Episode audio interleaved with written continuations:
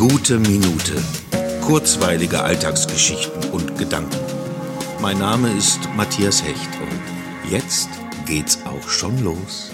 Heute mal kurz und bündig knackig und kompakt, also genauso wie sonst auch, nur dieses Mal eben doch noch etwas kürzer, nicht von der Zeit her, aber von der Intensität her gesehen, also der Intensität meiner Vorbereitung, denn ich muss gleich los, noch einmal proben, bevor es heute Abend das erste Konzert meiner Band Chilek vor echten Menschen gibt, und ich bin so aufgeregt, so aufgeregt, wegen der Aufregung wegen. Also, das ist ja echt was, was, was man sich da antut.